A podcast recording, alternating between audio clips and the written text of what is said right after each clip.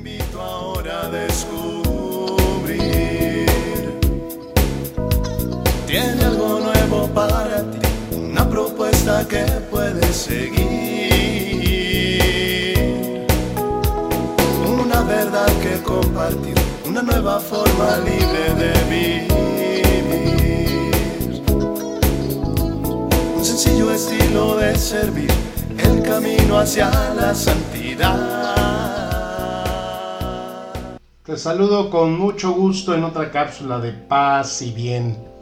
Vamos a encontrarnos en la reflexión, en la paz, en el encuentro con Jesús. Bueno, pues ya me han llegado muchas peticiones sobre temas.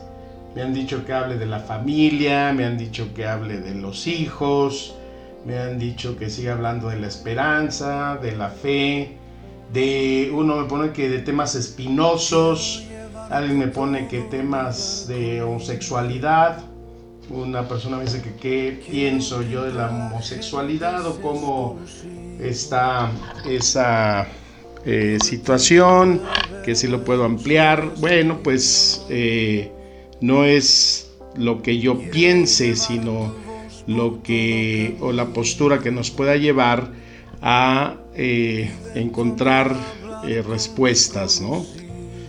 No es lo que yo piense sobre alguna situación eh, personal, sino por el contrario, es ayudar a discernir el camino de la vida de cada quien y sobre todo pues para encontrar la verdadera felicidad y pues como decía, ¿no? Las respuestas que nos lleven a verdaderamente encontrar los caminos de la paz, de la felicidad, de la realización como personas. Y porque se tienen a veces diferentes apreciaciones sobre que pues puede haber sacerdotes que condenen mucho estas situaciones, otros que puedan ser de manga muy ancha. Eh, entonces, ¿cómo encontrar el, el punto medio, no? Eh, no es el que uno tenga posturas muy cómodas sobre decir es que simplemente la iglesia dice que no se puede comulgar en los que están divorciados, vueltos a casar, eh, no pueden los que están viviendo en una vida de homosexualidad y tomar así posturas tan tajantes y por el simple hecho de estar excluido eh, de alguna situación sacramental, entonces yo ya sienta que eh, estoy excluido de la iglesia, estoy excluido de toda relación con Dios. Y nada más falso que eso. El estar trabajando en situaciones de las periferias existenciales, pues siempre es un gran reto, ¿no? Las adicciones, las situaciones que a veces son unas heridas muy profundas en la vida de las personas y que eh, pues hay que dedicarles todo el tiempo, la atención. Y esto es cuando alguien verdaderamente busca y encuentra eh, respuestas, ¿no? Porque pues quien no quiere ayuda, quien no busque respuestas en su vida, pues eso es una decisión de cada quien, ¿no? Eh, ahorita que fui en la mañana a caminar, eh, estaba un viejito en una banca y le digo, buenos días. Y volteé y me dice, ¿qué hijos de la tal por cual buenos días, hijo de tu? Y me mentó toda la madre y yo me quedé helado, ¿no? Bueno, pues ya fui a acabar del recorrido y regresé y dije, voy a volver. Buenos días, buenos días de qué, hijo de tal. Por... Oiga, le digo, viejo, maldiciento, desgraciado, ya está casi con los opilotes en la cabeza y no tiene temor de Dios de que se vaya a condenar. ¿Y a ti qué te importa si me condeno? No, yo ni creo en eso, que no sé qué, y que y así, entonces yo me quedé medio helado y dije, bueno, fíjate, o sea, cuando alguien no quiere, pues ¿cómo vas a ayudar, no? Entonces, bienvenido el que busque respuestas, el que busque un camino, y ahí es donde es el trabajo y la labor que como sacerdote uno desempeña, ¿no? Pues es salvar almas, pero las almas que se quieren salvar, no las almas que no se quieren salvar. Eh, pues si Dios nos da la libertad y la respeta, pues quiénes somos nosotros para querer quebrantar o querernos hacer los paladines de la, de la salvación. ¿no? Recuerdo una historia en, hace muchos años en un congreso no era congreso, era una reunión en donde, bueno, pues se invitaron eh, personas de eh, preferencia del mismo sexo, había eh, personas con situaciones de alcoholismo, de drogadicción, era un foro, ¿no? Y entonces había una chica ahí que pues estaba muy pues agresiva contra pues contra mí que era la el que representaba la iglesia. Y entonces pues ella mm, decía que la iglesia eh, siempre tiene una postura condenatoria, eh, que siempre se enfocaba nada más a las cuestiones materiales y pues una postura muy diferente. Y yo le digo, bueno, pues eh, si tú me hablas de la iglesia humana, pues te puedo decir que sí, hay muchas cuestiones humanas que pues son muy criticables y condenables, ¿no? Pero sin embargo, la iglesia divina, el mostrar eh, la presencia de, Jesús, es importante hacerlo siempre de una manera personal y particular, porque cada persona es un rostro, cada persona es un nombre, cada persona es una historia. Y yo sé que cuando alguien ya trae una postura de ataque, pues es difícil convencerla. Entonces yo le dije, mira, Mm, yo estoy dando mi postura, si tú las aceptas, eh, pues bien, y si no, pues tampoco. Eh, le pero yo te invito a un reto, o sea, te invito a que platiquemos y que me dejes mostrarte el rostro de Dios, si tú quieres. Y bueno, pues me dijo, lo voy a pensar. Al final del foro, este, le digo, te espero, ¿eh?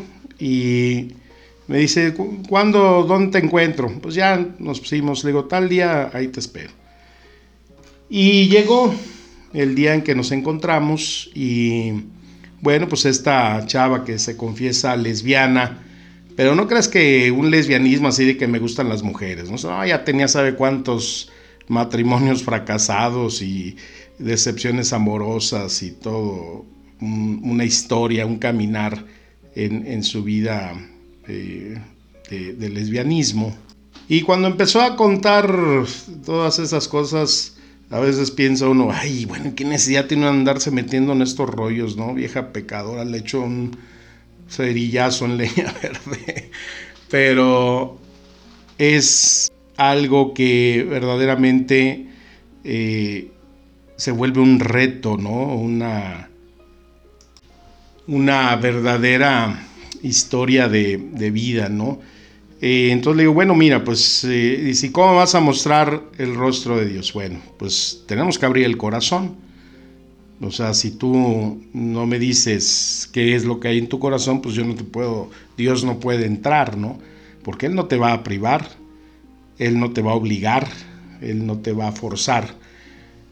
La historia, pues es una historia muy dramática de una familia donde la madre es abusada, golpeada por el papá. Son muchos años de aguantar esa situación hasta que un día la mamá dice, hoy se acaba esto.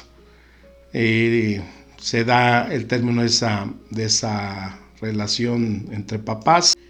Y esto a mí me hace atreverme a decir que en las cuestiones eh, de homosexualidad, siempre hay un caso muy, muy, muy marcado de soledad y en un gran otro alto porcentaje la ausencia del padre.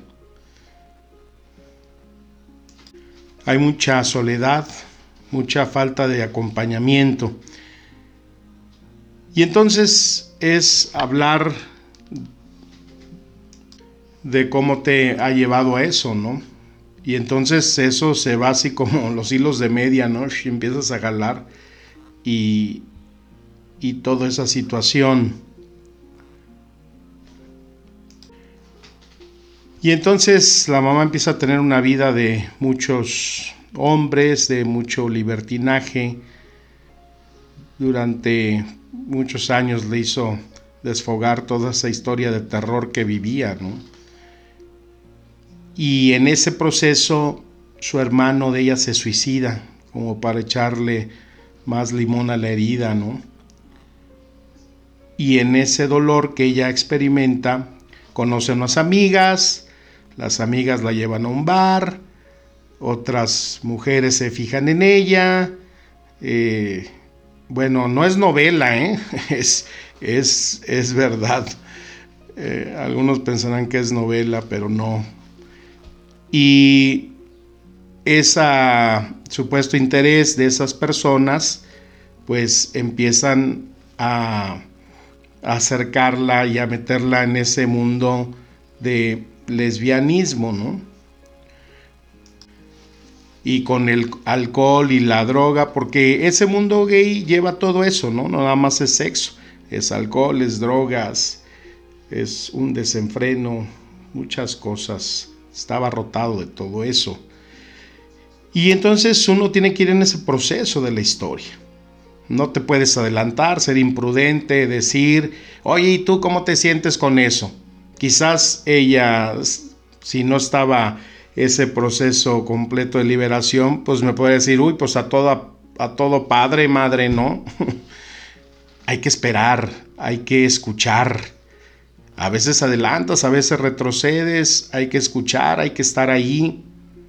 Y son horas y es cansado, ¿no? Hasta que llega el momento en que haces clic y ahí es cuando entra, ¿no? Esa presencia del Espíritu Santo y, es, y ensambla la pregunta cuando dices, oye, y nada más dime una cosa, todo esto que me cuentas te ha hecho feliz. Y obviamente la respuesta es, no, Padre.